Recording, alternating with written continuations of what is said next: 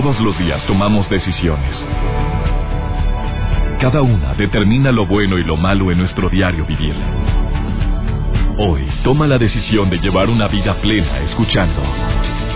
Por el placer de vivir con el doctor César Lozano. Reflexiona junto a nosotros y aprende las técnicas más eficientes para hacer frente a las circunstancias difíciles de la vida. Por el placer de vivir con el doctor César Lozano. Hola, hola, como siempre un placer para mí compartir contigo por el placer de vivir. Un programa que deseo que sea ameno, entretenido, divertido y sobre todo que antes de que termine esta hora de transmisión tú digas, mira, me quedo con esto, aprendí esto o recordé esto, porque muchos de los temas que tratamos aquí, tú sabes que muchos ya lo sabemos.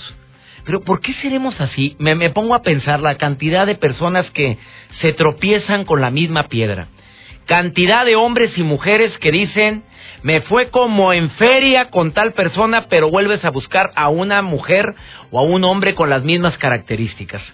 Era celosísima, me dice un compadre que quiero y que aprecio mucho y que me está escuchando ahorita. Celosa a más no poder, por eso terminó la relación, mira, me duele por mis dos hijos, pero no, no, era una cosa impresionante. A ver, compadre, celos fundados o infundados. Mira, no niego que en su momento fueron celos fundados, pero de, de tres años para acá, compadre, nada. Tú sabes bien que he sido muy fiel. Por supuesto que a veces la herida queda tan marcada para muchas mujeres u hombres que mm, no pueden superarlo tan en ese tiempo. Hay personas que sí lo superan rápido, hay gente que no. Bueno, pregúntame, empezó una relación, ¿cómo salió la muchachita con la que anda ahora? ¿Igual o peor de celosa? ¿Qué será? ¿Atraemos? Eh, ¿Buscas cierto patrón? ¿Hay algo en tu infancia que no has podido solucionar que te hace que, que te conviertas en una persona que busca a personas con ciertas características? El día de hoy sé que muchos de los miedos que tenemos de adulto tienen que ver con la infancia que tenemos. No voy a generalizar, porque también existen las personas que dicen, con esa infancia que tuve, con ese papá o mamá que tuve, ¿cómo quieres que sea? Con esa infancia de tanto dolor, de tanto sufrimiento, imposible poder ser una persona exitosa. Ay, por favor. ¿Cuántos casos conoces tú de hombres y mujeres que les fue pero re mal en la infancia? Les fue pero re mal en la adolescencia o en la etapa de juventud y ahorita son personas de éxito. Llámale éxito a lo que para ella o para él lo sea. A lo mejor es una familia unida, tener mucha lana, trabajar para una empresa, tener tu propio negocio, yo qué sé. Hoy saludo especialmente a la gente que me escucha en San Luis Potosí.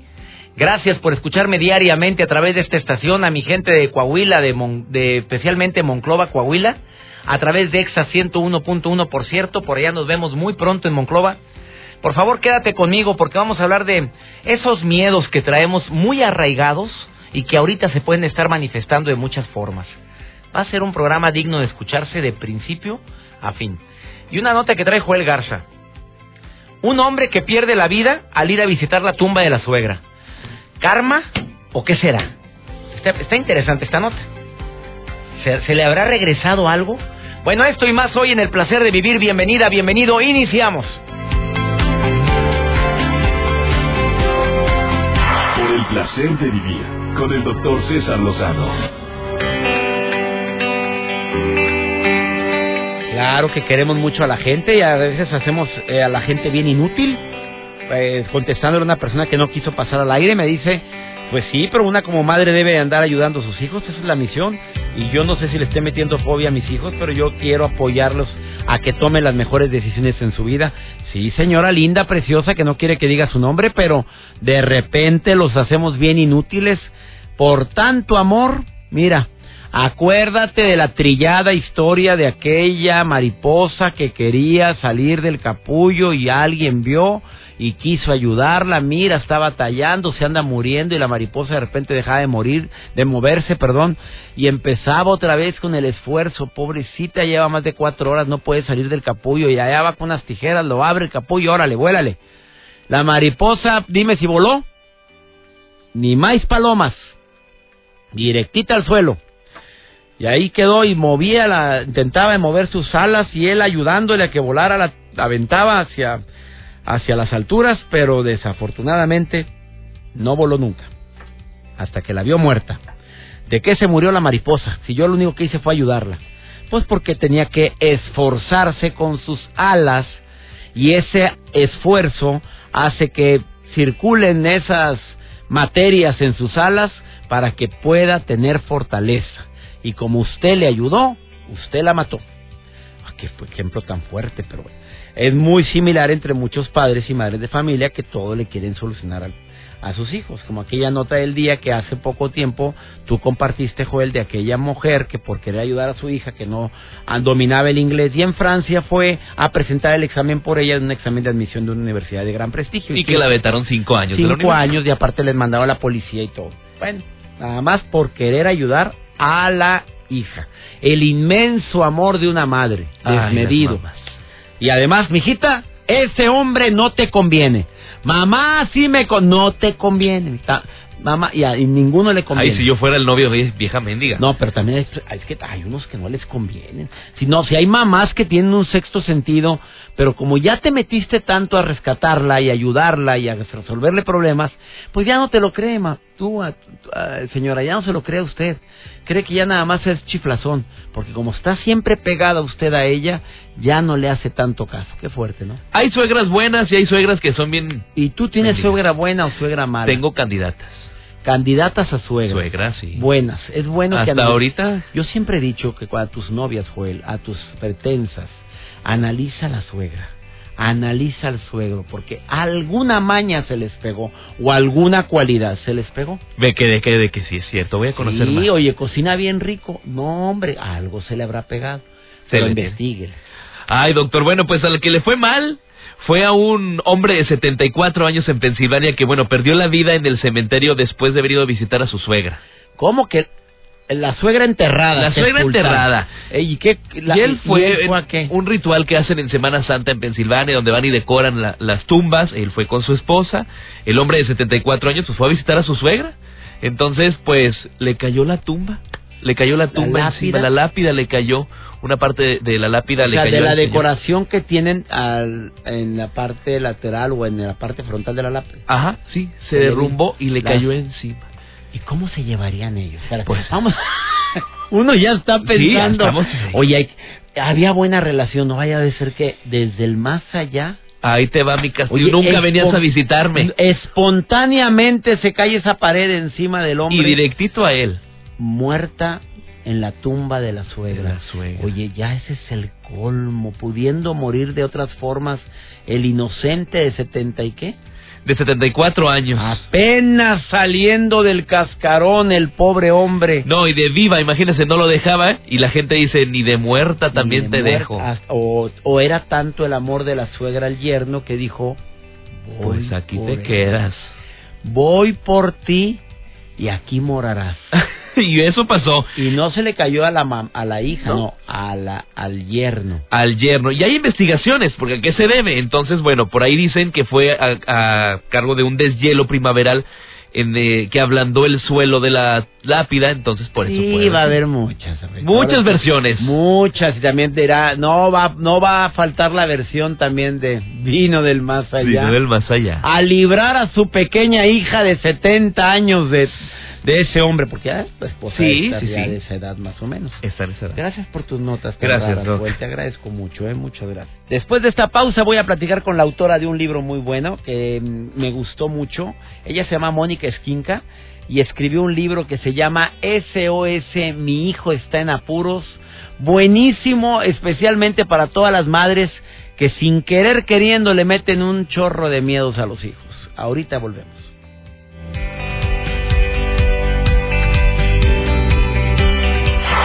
Placer de vivir con el doctor César Lozano. Me alegra que te pongas en contacto conmigo en el teléfono en cabina, que lo decimos constantemente. Gracias por sus comentarios. Una madre puede hacer un daño tremendo a su hijo al estar eligiendo la persona con la cual debe de compartir su vida. Eh, tengo el caso de una amiga, bueno, el primo de una amiga, dice ella, donde la mamá se puso terca en que esa niña era la que le convenía a su hijo. El hijo nunca sintió amor, pero la mamá le sacó todas las cualidades.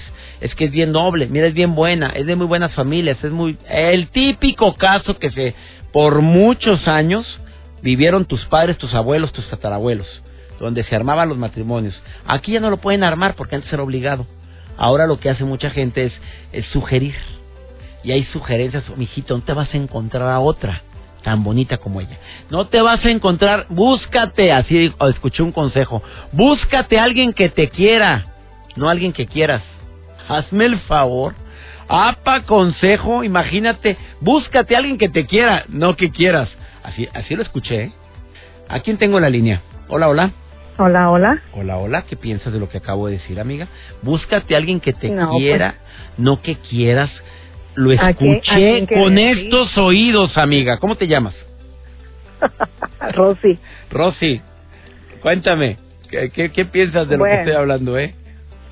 Ay, bueno, ahí tengo una experiencia, este, sí, a lo mejor en unos casos sí, sí procede eso, pero mi experiencia es, y se la voy a platicar uh, cortamente, este, yo no busqué, me encontraron yo creo, a ver, a ver. la quiero mucho. A ver, ¿cómo, cómo, cómo estuvo? ¿Tú no buscabas a la persona con la que estás ahora de pareja? Exacto, pero él me encontró. Bueno, nos encontramos. Eh, después de muchos años eh, nos volvemos a reencontrar. Éramos nomás viejos amigos, conocidos. Este, estamos empezando una relación. El problema es uh, que él es musulmán y yo soy católica. Ellos son muy conservativos, o sea, tiene que uno taparse un poquito. Yo soy muy extrovertida, me gusta hablar con todo mundo, me gusta destaparme un poco el pecho, no tanto, ¿verdad? Porque no tengo muy buen cuerpo, pero este eh, la relación empezó bien, pero ah, está acabando mal, dijo, porque él los celos pues, no lo dejan, dice que él tiene que estar un poco más consciente de lo que está haciendo por su religión, no puede escoger cualquier mujer, Uh, y me trae como como pelota dijo unos días me quiere y otros días como que ahí nos vemos. Dependiendo. Hay ah, días que te cuánto tiempo están casados no, no. Están nada más, eh, están unidos. Pero, a ver, ¿cuánto tiempo llevan eh, juntos? Estamos saliendo, no, no, estamos saliendo. no, no, ah, mi reina, espérame, espérame. Aquí cambia todo, preciosa. Mira, No, no estamos. Yo pensé que ya estaban amarraditos, mi reina. De parte que ya tenían hijos, no hay de por medio. Apenas están empezando a salir. No, somos ya personas de 50 años. Estás este, joven, mire, ¿cómo que ya de 50 años? ¿Qué significó eso? Bueno, quiero decir que ya no soy una de 18. Bueno, eso ah, sí, o sea, rodada 50, mi reina. A ver. Más o menos, dijo. Eh, eh, ¿Cuánto tiempo llevas de conocer a, este señor de religión musulmana? más de 10 años. Y, y, y, ah. dime la verdad, del 1 al 10. Hubo una atracción, ah, hubo una, una atracción, ah, él no es muy guapo, pero una atracción no es física, es una atracción de... es una persona muy buena gente, es una persona muy querida, así como soy yo, pienso yo, así es él en su, en su, con su gente, me imagino. Este, a mí me, me sigue mucho la gente porque yo, me gusta hablar demasiado. Entonces, este, en el trabajo que yo hago, por lo regular siempre hay puros hombres y yo soy, pues, me gusta hablar, me gusta reírme, soy muy, muy, este, alegre. Y a eso él no le parece. Entonces él dice, yo te oigo que te ríes con alguien y yo pienso que ya te vas a ir a la cama con él. Pero le digo, nada que ver, o sea, yo soy una persona que me gusta hablar, platicar, ah, hacemos un trabajo que hay puros hombres pero yo no me puedo detener y me lo ha dicho mil veces, no te rías, no hables más de lo que no debe de ser, pero uh, yo no puedo parar eso. Entonces ahí el conflicto es todos los días, tengo que estar lidiando con eso, mm. todos los días. Amiga, ¿quieres que te diga, quieres que te diga lo que quieres oír o quieres mi opinión? Tu opinión. gracias, gracias, porque como quiera te iba a dar mi opinión. A ver, mira, eh, ahora que tuve la gran fortuna hace poco de ir a Dubai, conocí la, eh, el estilo de vida musulmán. Si lo viven correctamente a como los musulmanes lo hacen, oye, qué maravilla, qué cosa tan bella. Te voy a explicar por qué. Porque te hacen sus oraciones tantas veces al día y a veces es criticada y juzgada sin conocer una un estilo de vida o una religión. Bueno, pero tú estás viviendo, tú eres católica. Allá conocí mi guía la guía en Dubai era ella, la, la musulmana era ella, el católico era él, fíjate. Al revés, tú aquí, él es musulmán, ella católica, tú, tú católica, él es el musulmán. Mira, pero él, te voy a decir la respuesta. Viera qué bonito nos llevamos, porque yo le respeto, porque él me respeta a mí. Él se va a su iglesia, que nada más hay una aquí, me dijo. Yo me voy a mi, hago mis oraciones, hago todo lo que tengo que hacer em, y vivo muy feliz. Yo hago mis cinco veces, mis oraciones cinco veces al día. Ya fui a la Meca, él me acompañó.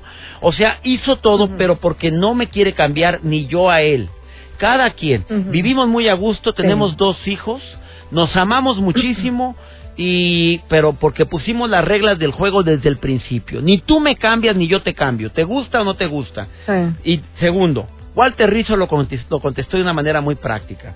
Una relación va en crecimiento cuando respeta tus principios y tus valores, cuando no te quiere cambiar tu esencia. Así es que mi reina, tome usted su decisión. Usted tiene dos caminos. O sigue batallando con el hombre o aclara, tres caminos, o aclara los puntos, tú me respetas, yo te respeto, o tres, nos seguimos viendo y las visitas sabrosonas, pues que se hagan, pues somos de 50 años, nos ya como que se puede, porque él, por su religión no se puede. no puede, ay no mi reina, qué complicado, ni, ni tampoco, ni tampoco hay cositas sabrosas, no mi reina, a menos de que te quieras. que no nos casemos, dice Qué cosa, ni te metas, espérate, no, a menos de que te quieras meter de musulmana, cada quien. No, no, no, no. Él me respeta mi religión. Lo que él no le gusta es que yo hablo con mucha gente. Yo he ido a su meca. Él, este, yo lo, o sea, yo admiro a ellos porque son muy, ¿cómo se dice? O sea, son muy rechos con su, con su religión. O sea, es de, o sea, ellos tienen que rezar todo el tiempo. Yo voy y lo acompaño ahí. Todo está muy bien pero el hecho de que yo conviva con muchos hombres y me ría y, me vista... O sea, no, mamita, pero él te quiere cambiar tu esencia. Mira, él, él es conservador, él es musulmán de los que lo viven al 100%. Tú tienes aquí dos caminos, ¿te adaptas a él o ahí te ves? Porque aquí la cosa está bien difícil, mamita, ¿eh? Ah, y lo tan linda que eres, tan platicadora, eres platicadora, eres encantadora, eres dicharera, sabrosa, eso que le gusta a la gente, te va a sobrar, mi reina, y a los 50 apenas está saliendo de la flor, apenas, la niña viendo, apenas viendo la luz. Te quiero, Rosy, cuídate. Ay, bueno. Hasta pronto, Gracias. Hasta muy pronto. Ay, te va a decir, te dijo César Lozano, te quiero. Hereje. Yo te adoro, papacito. Te adoro. Ah, gracias. Te, mando un beso, bye.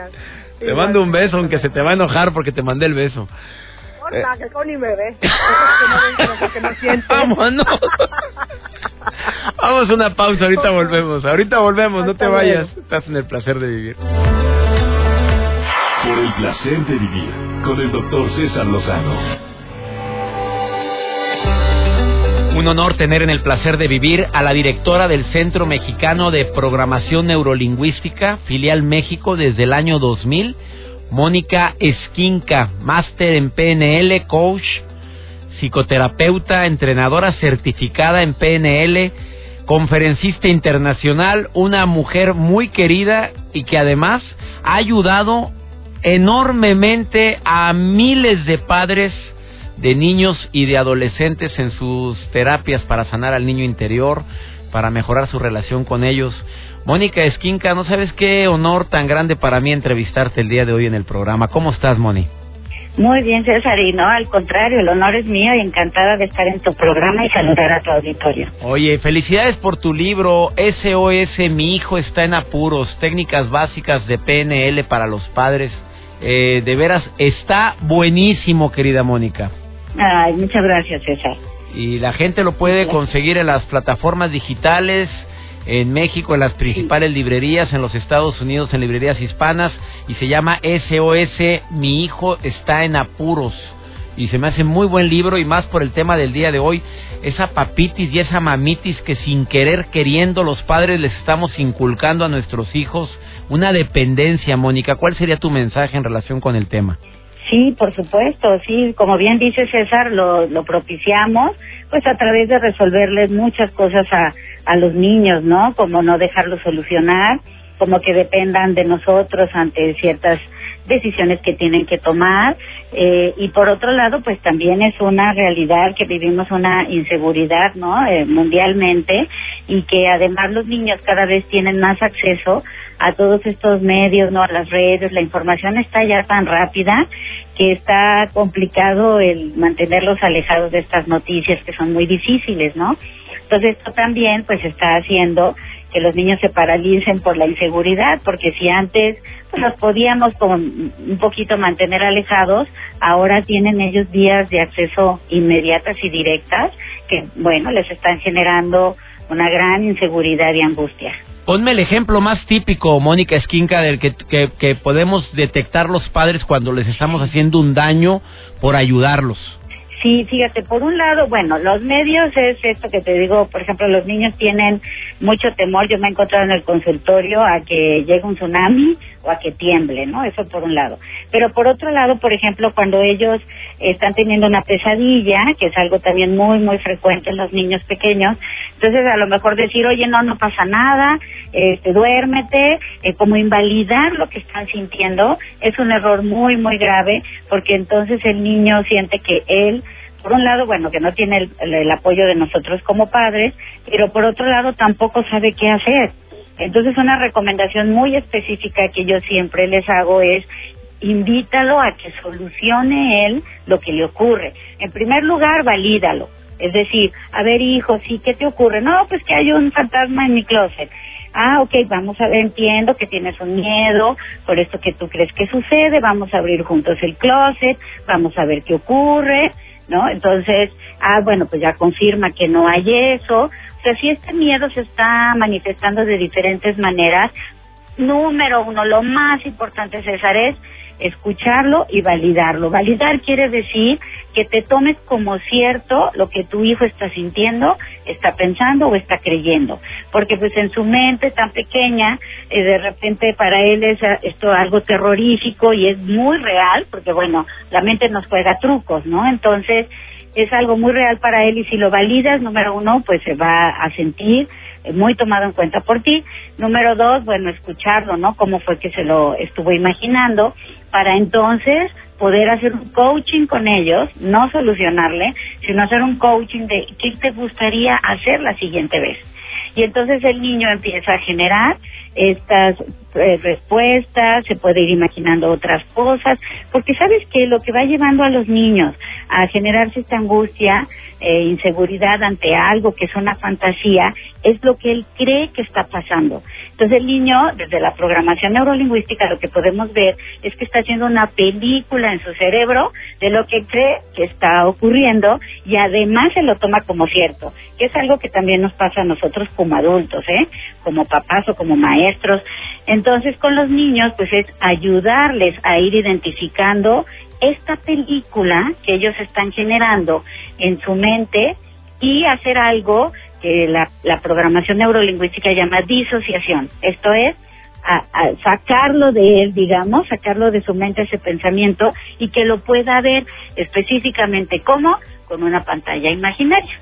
Le puedes decir al niño, mira, ve en la pared esta película, ya me la platicaste, ahora mírala como si fueras espectador y entonces puedes ir notando cómo la construiste. Entonces es algo padrísimo porque los niños se meten muy rápido y muy bien con la fantasía y con la creatividad que tienen a hacer estas películas. Entonces, ¿qué pasa? Número uno, la carga emocional baja, porque cuando ya no lo traigo dentro de mí, cuando ya no está en mi cabeza y lo puedo mirar desde lejos, me convierto en un espectador y entonces entra la parte lógica, la parte analítica, que eso les ayuda mucho a los niños para bajar la parte emocional.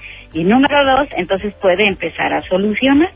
Entonces no le digo, ay, no, no existe un monstruo, tú lo estás generando porque, no, eres un niño que te imagina. No, ok, tú lo creaste, está bien, vamos a ver cómo lo creaste y lo padre es que tú lo puedes solucionar.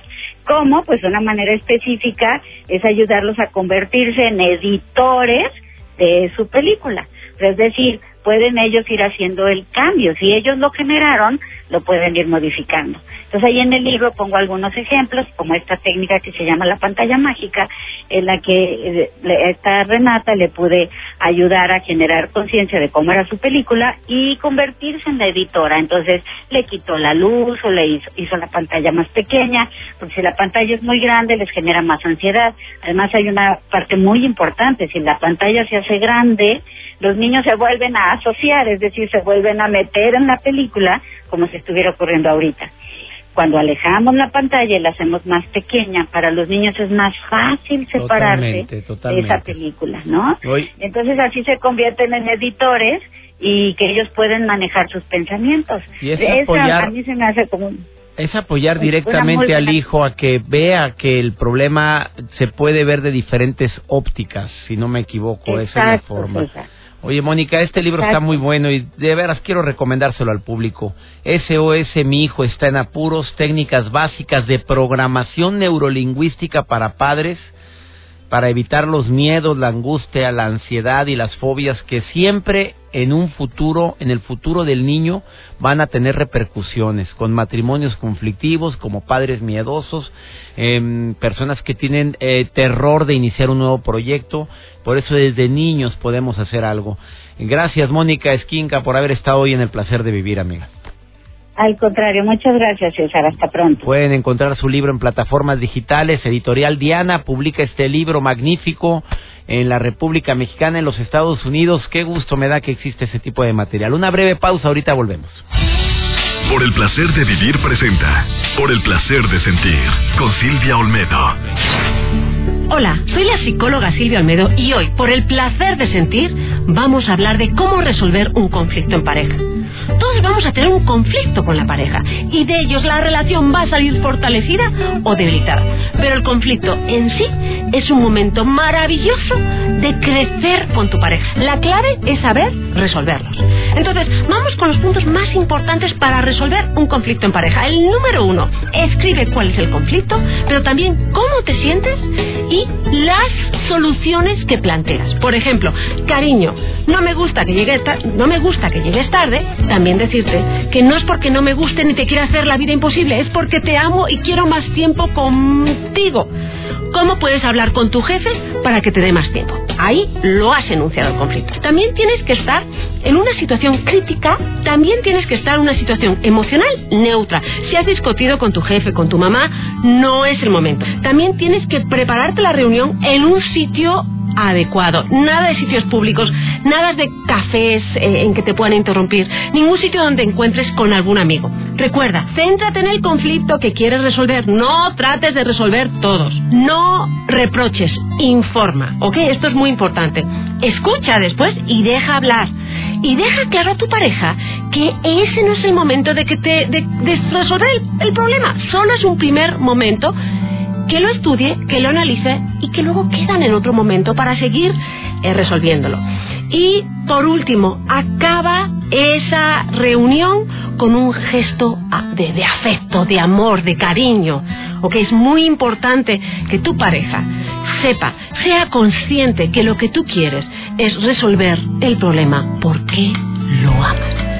Esto ha sido todo por hoy. Soy Silvia Olmedo, eh, tu psicóloga de cabecera, autora de Mis Sentimientos Erróneos. Y si quieres contactar conmigo, estoy en mi página de Facebook, que es Silvia Olmedo Oficial, en mi Twitter, que es Silvia Olmedo, y, en mi Instagram, que es Silvia Olmedo. Dime qué te ha parecido este artículo y sobre todo un ejemplo de cómo resolviste un conflicto con tu pareja. Un beso. Por el placer de vivir con el doctor César Lozano. Aprovecho antes de concluir este programa para recordarte que hay ciertos miedos que son los más comunes a las alturas, que lo he dicho en este programa, ya lo, ya lo tocamos ese tema. El miedo a hablar en público, que es un miedo más común de lo que te imaginas, no solamente hablar en público ante una presentación formal, sino también el miedo a hablar en público que se presenta en muchos hombres y mujeres que que tienen que platicar hasta con el grupo de amigos, prefieren quedarse callados. Eh, dicen, no, es que no me gusta opinar, no, me gusta más oír. No, en el fondo también puede ser miedo. Y dentro de las grandes recomendaciones que yo he hecho a la gente que tiene miedo a hablar en público, es que mm, recuerdes que el miedo puede nacer de una inseguridad a veces infundada, de algo que viviste en la infancia y que ahora en la etapa adulta se está manifestando, de una metida de pata que tú hiciste y que ahorita te está doliendo mucho ¿Por qué? Porque ya quedó en el subconsciente. Entonces, como se burlaron de ti, como tú hablaste, como querías que la tierra te tragara en aquella primaria o secundaria o preparatoria, bueno, ahorita tiene ciertas repercusiones. Porque no puedo controlar las mariposas en el estómago cuando empiezo a hablar en público. Bueno, cambia la palabra miedo por la palabra emoción. En lugar de miedo, emoción. Eh, me preguntan de repente cuando tengo un teatro lleno y mucha gente, hoy no te dan nervios, no, me da emoción. A lo mejor sí son nervios, ¿eh? pero mejor cambié la palabra. No, fíjate que ando bien emocionado, punto. Hacé tú mismo. Mira, cuando intentas eh, fingir que no eres así, que no platicas así, que no tienes em, el sentido del humor, te ponen muy duro. Sé tú mismo. Deja que las manos se muevan solas. Eh, el público quiere quiere que tengas éxito, difícilmente quiere que te vaya mal. Eh, el público sufre contigo cuando te ve que estás sufriendo. Entonces, eh, intenta ser natural. Ante un error, no le tomes la importancia cuando estás hablando en público tan, tan fuerte. Di, ah, perdón, me equivoqué. Lo que quise decir fue esto. Y ya, y ya. No te enganches ni te atores. Acuérdate que hay expertos que se dedican a ayudar a los demás a dominar el miedo de hablar en público. Y la frase más importante, si otro ha podido, porque yo no? A ver si otros hemos podido vencer ese miedo, y me incluyo, porque pues, usted sabe que yo en cierta etapa de mi vida tuve pavor para hablar en público, si yo pude, vencerlo, ah, ¿por qué no? Domina el tema de lo que vas a hablar, póngase a leer, porque el conocimiento da seguridad. Una persona que lee mucho, le salen más fácil las palabras. Aquel que no lee batalla para encontrar las palabras correctas para poder expresar lo que siente. Eh, seguridad, confianza y sobre todo practica, practica, practica, practica, practica una y otra y otra vez. Esas son las mejores estrategias que te puedo recomendar. Una pregunta que me hicieron en, en las redes sociales la acabo de contestar, el miedo a hablar en público. Oigan, ya nos vamos. Esto fue por el placer de vivir. Cómo me da gusto poder compartir contigo este programa. Gracias por ser parte de esta gran familia. Que mi Dios bendiga tus pasos. Él bendice tus decisiones. Recuerda, todos los días en este horario tenemos un encuentro. Ánimo. Hasta la próxima. Tus temas de conversación son un reflejo de lo que hay en tu interior. Y hoy te has llenado de pensamientos positivos al sintonizar. Por el placer de vivir con el doctor César Lozano. Escúchanos mañana con nuevas técnicas y alternativas para disfrutar de Por el placer de vivir con el doctor César Lozano. Con el doctor César Lozano. Una producción de MBS Radio. Todos los derechos reservados.